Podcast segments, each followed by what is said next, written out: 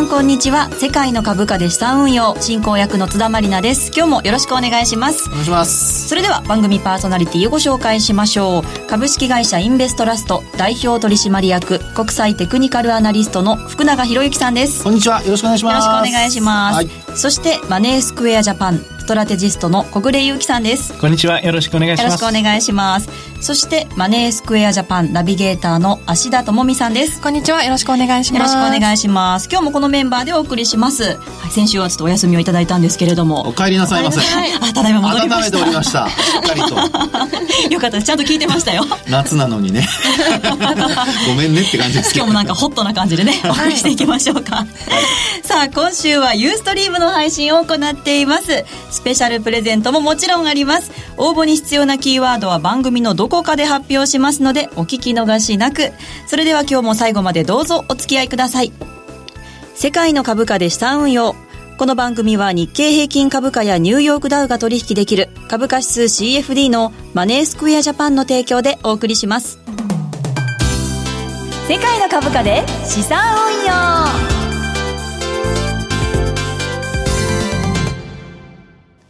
それでは最初のコーナー、マーケットの見方です。このコーナーでは福永さんに足元の相場分析、今週のマーケットのポイントについて解説をいただきます。まず日経平均などの指数を足田さんからお願いします。はい。今日の日経平均株価終値は50円80銭高い19,434円64銭。日経平均先物日中の終値は80円高い19,420円。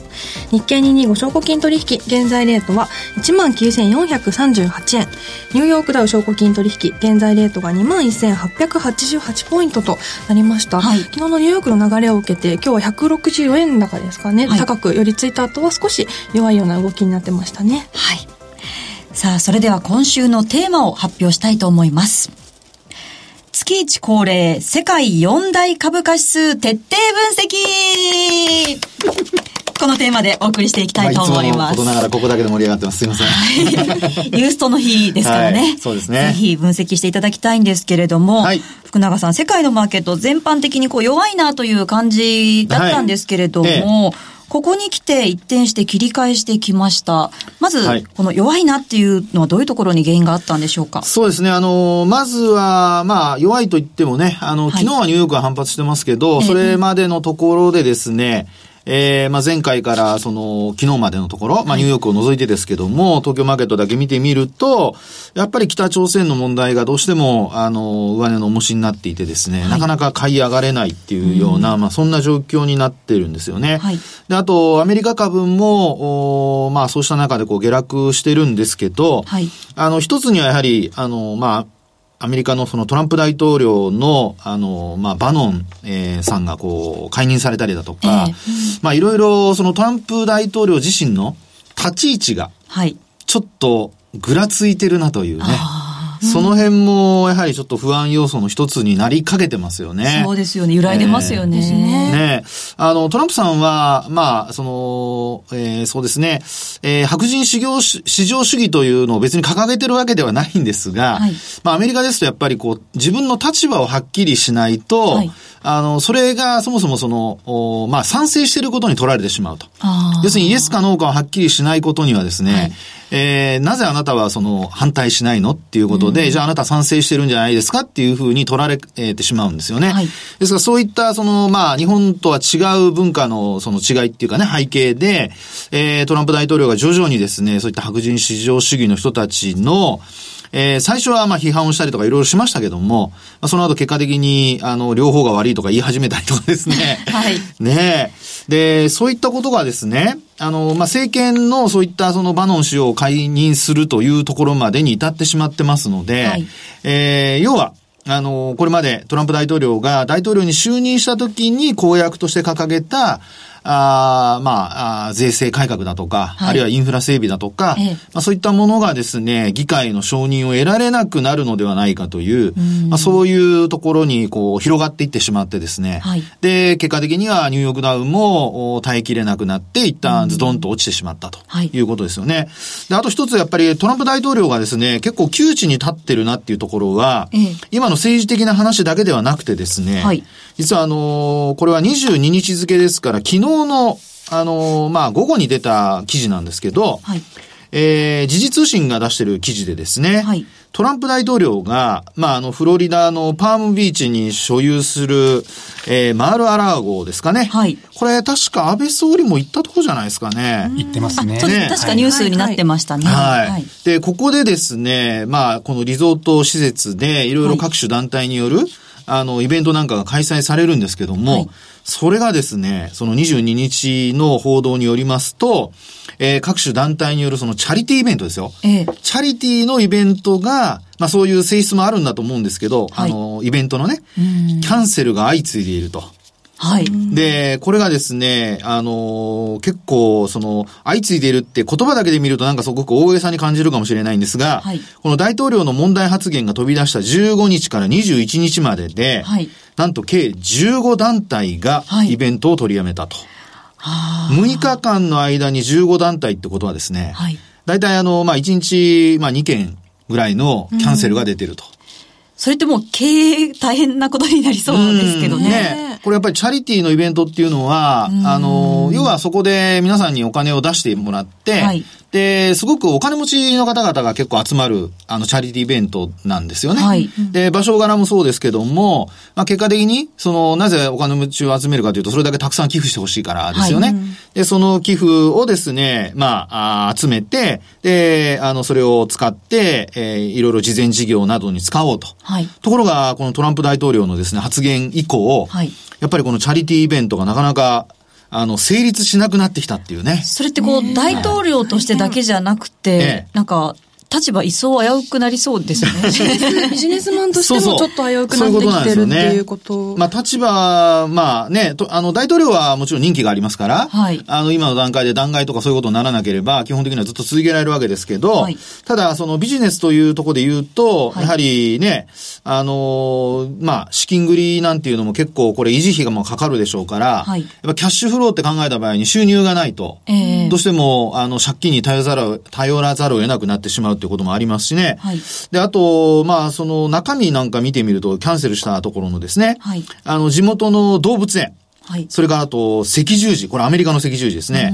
など、あの、全米規模の団体も多いというね。はい。で、さらには、あの、中止を検討中の団体もあるということですから、はい。まあ、キャンセル数はさらに増える見通しというところまで書かれてるんですよね。うん、これ結構影響大きそうですね。ね。で、まあ、なんでこの話をするかというと、はい、まあ、要は、そのトランプ大統領がバノンさんを解任してですね、はい。あの、自分のその立ち位置を、あの、まあ、これまでの、えー、どちらかというと、あの、まあ、右寄りの方から、はい、左にちょっとこう、あるいはニュートラルに、あの、立ち位置を、立場を変えるんじゃないかと。はい。で、それを牽制してバノンさんが辞めたところで、いろんなところでですね、えー、トランプ大統領は、まあ、私が支持したバノンさんがですよ。はい。自分が支持した時の大統領、トランプ大統領は終わったんだとかね。それからもし、あの、立場、考え方を変えるようだったら、はい、あの、それこそ戦うみたいなことまで言ってますから、まあ、トランプ大統領としてはですね、あの、ニュートラルというか穏健派になるわけにはいかないんですよ。そうですね。これ存在意義がなくなっちゃいますんで、はい、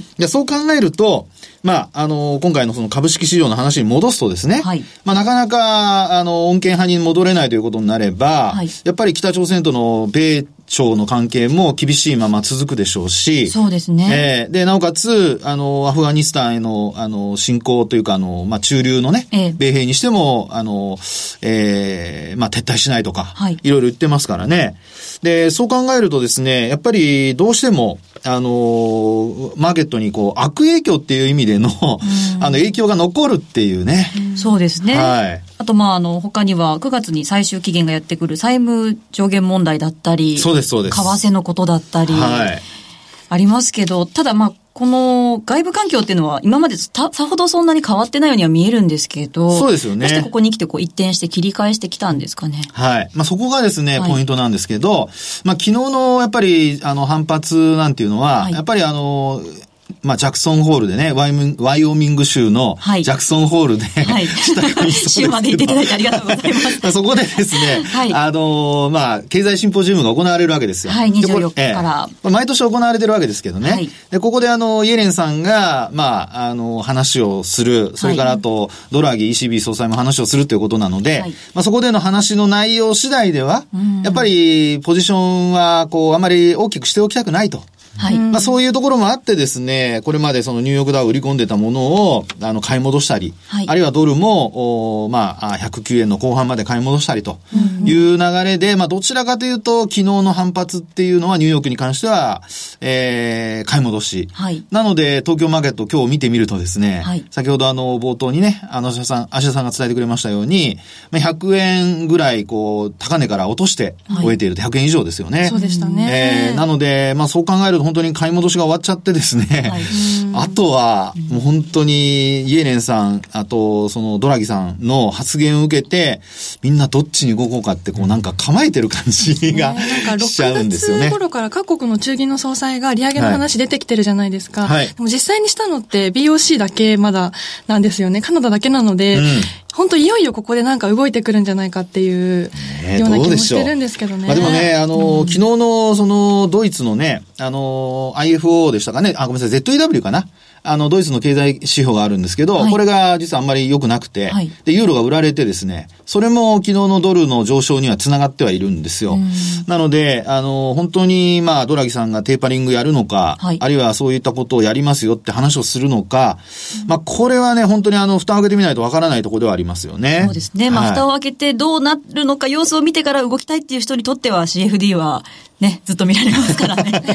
いや、本当そうですよね。ですよね。えー、なので、はい、あの、夜間、そのね、週末に、まあそういう、うまあ講演があって、はい、そこで、を受けてですね、はい、あの、土曜日の朝まで、あの CFD は取引できますから、まあそういう意味ではちょっとあの、まあ売買をですね、えー、考えてる人は、あるいはリスクヘッジ考えてる人は、見ておく価値はあるかなと思いますけどね。はい、月曜日の朝も8時半から動きますから。そうですね。若干早いですからね。はい。一足先に動くこともできるかもしれない、ね、そうですね。それを見てということもできますからね。はい、そうですね。さあ、ではまあジャクソンホールも控えているんですけれども、はい、各市場、チャートで福永さん、解説をお願いしたいんですが。そうですね。で、ここからはですね、本当にあのチャートで、まあいつものようにこんなふうに4つ並べてありりますが、はい、左上から、あの、ちょっと時計回りに行きますけど、はい、えー、っと、日経平均、それからあとニューヨークダウ、はい、そして右下がダックス、FT というふうにですね、えー、時計回りでこうずっと言ってますけども、はい、まずは、この移動平均線ちょっと見てほしいんですけど、はい、これあの、25日、75日、200日というふうに、えー、全部これ期間同じにしてあります。はい。4つの。日足ですね。日足ですね。はい、4つのあのチャート全部同じにしてありますけど、まあこれで見ていただくと、一番左上の日経平均株価は200日移動平均線に、これね、本当に CFD ってほら、これまで先行して動いてるって話をしてたじゃないですか。はい。そうするとですね、8月の21日に、一旦割り込んでるんですよね。よく見ると、ちょっと割ってますね。ね。終値で割れてますね。そうなんですね。で、現物の方はもちろん到達もしてませんし、割り込んでもないんですけど、CFD の方はこれ一旦割り込んでいると。はい。で、あと、ニューヨークダウ見ていただきますと、今度はですね、これ25日移動平均線割り込んでいるんですが、75日線には届いてないというような、そんな状況ですね。で、あとさらに、あの、今度 DAX と FT を両方一緒に見ていただきますと、はい、DAX は日経平均と同じように一旦200日に届く場面があったんですが、まあ今のところ25日、75日というところで25日線に抑えら抑えられているような、そんな感じですかね。はい、で、FT の方を見ますと、こちらは少し、えー、200日移動平均線とは乖離があるんですけど、うん、これもまあ25日、75日にちょっと抑えられているとい。うところでですね、えー、まあどれも、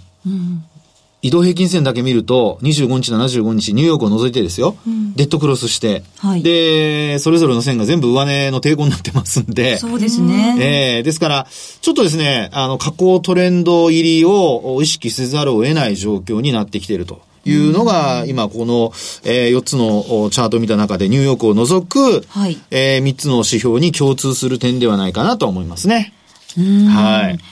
今、ユーストリームでご覧いただいてるんですけれども、はい、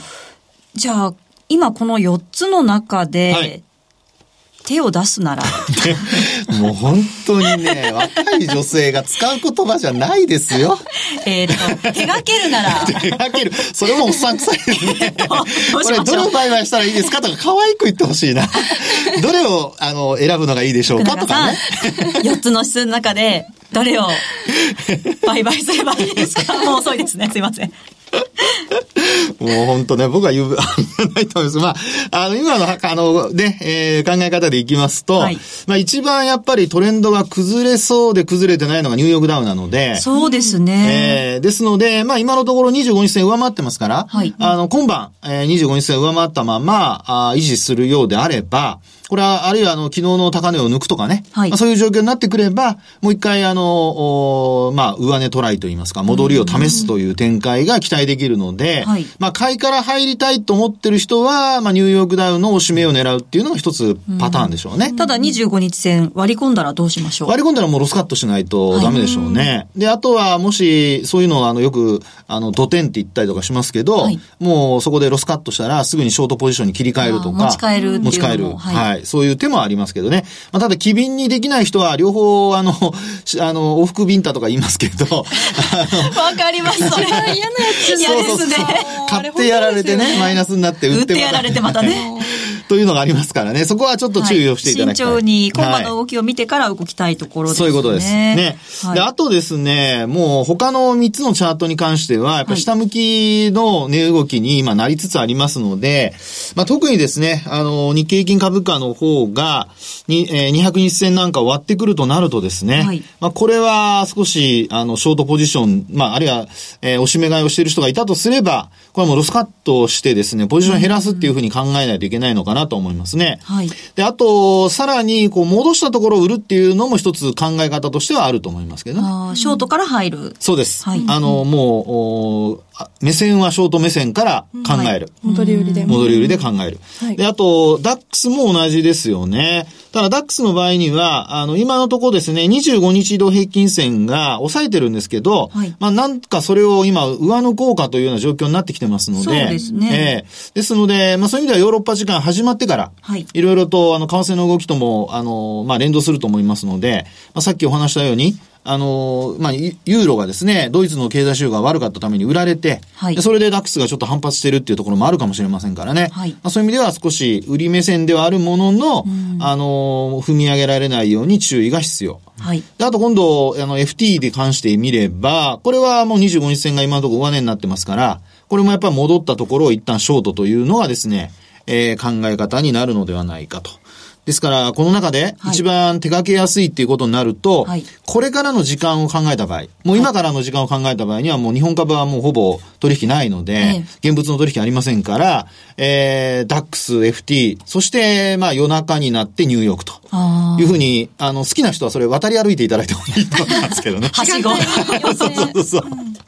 モメンタムで言うと強いのはニューヨークダウですかね、そうですね。やっぱり、あの、一番強いのはニューヨークダウってことになりますよね。はい、ただ、あの、まあ、モメンタムの、はい、あの、単なる、まあ、えー、トレンドで見るとね、一番右肩上がりではあるんですけど、はい、あの、突っ込んだその勢い的には実はニューヨークダウが一番強いんですよ。あの、下落の勢いは。はい、なので、そういう意味で考えますと、あの、急反発するような流れにならないと、はい、ニューヨークダウもモメンタムが強いと言っていてもですね、これあの、急変というか、まあ、戻りきれずに、その反動が出ちゃう可能性があります。はい、で、なぜかというと、あの、先週下落した時に270ドル以上下落しているのに、昨日の反発って200ドルに届かなかったじゃないですか。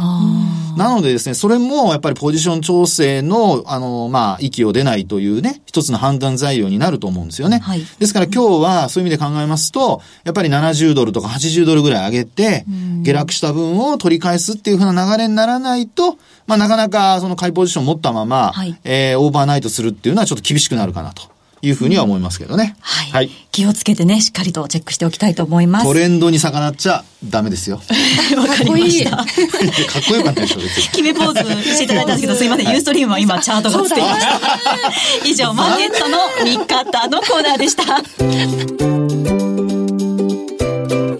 M2J トラリピーボックストラップリピートトラップリピート僕の名前はトラリピトラップリピートトラップリピートそれを略してトラリピここからはザ・マネー西山幸四郎のマーケットスクエアとの連動企画、皆さんの質問にお答えする M2J トラリピボックスのコーナーです。では早速一つ目のご質問をご紹介しましょう。ラジオネーム、確変親父さんからいただきました。CFD をやっている者にとって福永さんの丁寧な説明は勉強になります。ありがとうございます。CFD、特にニューヨークダウのスイングに適したテクニカルは何がおすすめですかということです。はい。あの、まあ、ニューヨークダウに関しては、はいえーまあ、初心者の方も、あるいはちょっと慣れてる人も、あの、両方共通して言えるのはですね、やっぱりトレンドがしっかり出てるっていうことなので、まあ、そういう意味ではやっぱり移動平均線か、はいあるいは、あの、売買タイミングを測る上で、えー、MacD であるとかね、まあ、その辺を、あの、両方を見ていただくのが一番、あの、まあ、おすすめかなと。わかりやすいのでね、というふうには思いますけどもね。福永さんは常々はいテクニカルはこう合わせ技でっていうふうに。そうですね。あの、トレンドと売買タイミング両方、やっぱり一長一短があるので、はいまあ、それをお互い補うような、あの、組み合わせというのをですね、えーまあ、皆さん考えていただくと。えーそれはやっぱり自分に合ってないといけないですからね。僕はあの、移動平均線と MacD で見るのが好きなんですけど、はいまあ、人によっては売買タイミングが、あの、オシレーター系のチャートで RSI がいいとか、あるいはストキャスがいいとか、はいまあ、いろいろそういう、あの、まあ、好き嫌いもあると思いますから、僕はあの、嫌いなものは、あの、そのまま無理して進めたりしません。それぞれ皆さんの好きなもの、はい合うものを使っていただきたいですねやっぱり。同じものを使った方がいいんですかね、やっぱり。えー、そうですね。あの、組み合わせとしては、一旦決めたら、その組み合わせを、あの、ずっと、おまあ、どの銘柄でも同じように使うようにしていただいた方が、あの、逆にこう、比較しやすいので。そうですよね。変化の違いそうですねとか。分かりやすいですもんね。はい。その方がいいと思いますね。それで成功パターンだったり失敗パターンだったりも身についてきますからね。小さんいいこと言いますねその通りです。はい。では、二つ目の質問です。ラジオネームコアラさんからいただきました。FTSE DAX の特徴って何かありますか？っていうことなんですが。これは、コールさんから、はい。言っていえっ、いてます。と、はいまず FTSE ですけれども、はいえーまあこれはもう指数の特徴ですけれども、はい一番、えー配当利回りが良いというようなところがあります。ええまあ4%弱くらいの今、水準になっていますので、まあそういった配当相当額を狙った取引をするということであれば、FTSE、これを取引すると面白いんじゃないかと。ただ当然、あの、トレンドに逆らってまで、えーいきなりどんどん買っていくというのは、これはやはり配当以上の損が出てしまう恐れがありますので、はい先ほど福永さんの言っていたように、トレンドには逆らわず、はいしっかりと、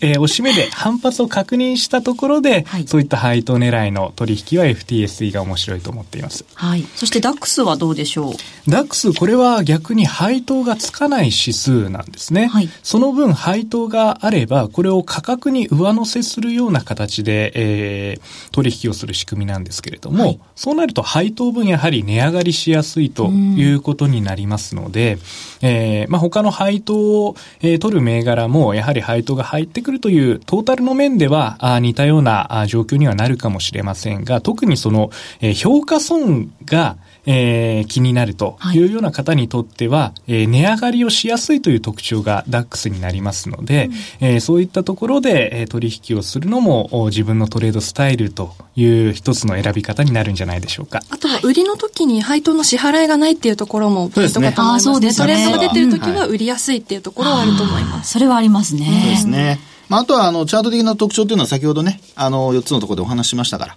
ら、それを皆さん見ていただければと思いますけどね。はい。はい、わかりました。こんな感じで毎回皆さんの質問にお答えします。番組ウェブサイトページ右側にある番組宛てメール送信フォームや番組公式ツイッターで受け付けています。また今月からリニューアルして、えーアンケートの項目も増えましたので、どんどんご参加ください。以上、M2J トラリピボックスのコーナーでした。世界の株価、今週の投資戦略。さあ、このコーナーでは小暮さんに世界各国の株価指数の動向を分析した上で戦略を教えていただきます。はい。まあ、チャート上の分析はすでに福永さんに十分していただいていますので、はいえーワンポイントアドバイスというところで、えーまあ日経平均皆さん一番気にしているところかと思います。うー日経平均こちら、チャート、えー資料ですね、用意しています。はいえーこちらが、えー東証1部と2部の投資部門別の売買動向というもの、特に、えー海外投資家、はいえーの、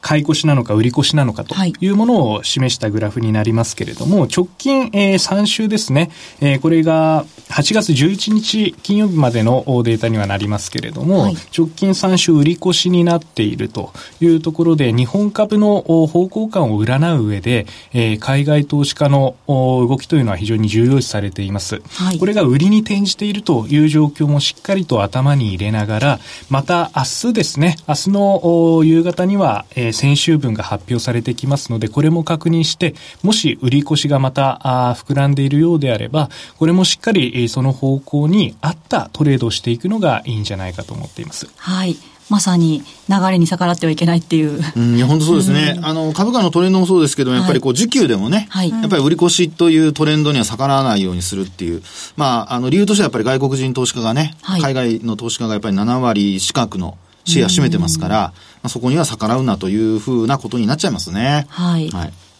はい、わかりました。はい、じゃあ、このあたりもしっかり踏まえた上で、今週1週間、はい、はい。戦略を練って頑張りたいと思います。はい。以上、世界の株価、今週の投資戦略のコーナーでした。さあ番組もそろそろお別れのお時間です。お送りしてまいりました世界の株価で資産運用この番組は日経平均株価やニューヨークダウが取引できる株価指数 CFD のマネースクエアジャパンの提供でお送りしてきました。さあユースト配信日ということは特別プレゼントの日。今日も番組特製クオカード500円分5名様にプレゼントします。では福永さんからプレゼントの応募に必要なキーワードの発表をお願いします。今日はたっぷり時間ありますよね。はい見てるみんな。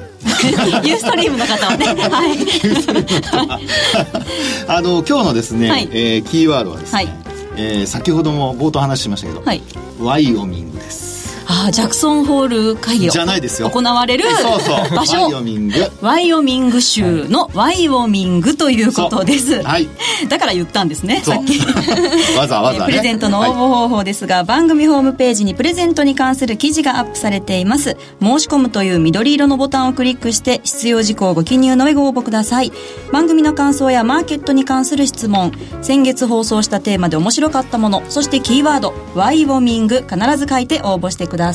特に感想や質問いっぱい書いてくださった方は当たる確率が高くなるかもしれません。締め切りは 9月12日の火曜日です。たくさんのご応募をお待ちしていますさあ福永さん、はい、えー、週末ジャクソンホール控えてますが、はい、どういうところを注目されますか？もういずれにしてもねあの鷹なのか鳩なのかね小黒さんね、はい、いろいろあの影響ああると思いますけど、はい、まあ、どちらかというと私はあの鷹の方が、はい、あの日本株にとっては中長期ではいあの、まあ、影響はねプラスに働くと思ってますので、あそうですか、えー、そういう意味では鷹でいてほしいあ小暮さんどうですか？私はもうどちらに転んでも日経平均は少しマイナスじゃないかなと思ってます、高でも鳩でも。米株安、はい、そして鳩だとドル円が下がって下方向、はい、こういった警戒を持ってます。あそのあたりも注意して、うん、はい。注目してみたいと思います、ね、あんまりポジション持たないようにね、うん、あそうですね。少なめにしといあんまりポジション大きくせずに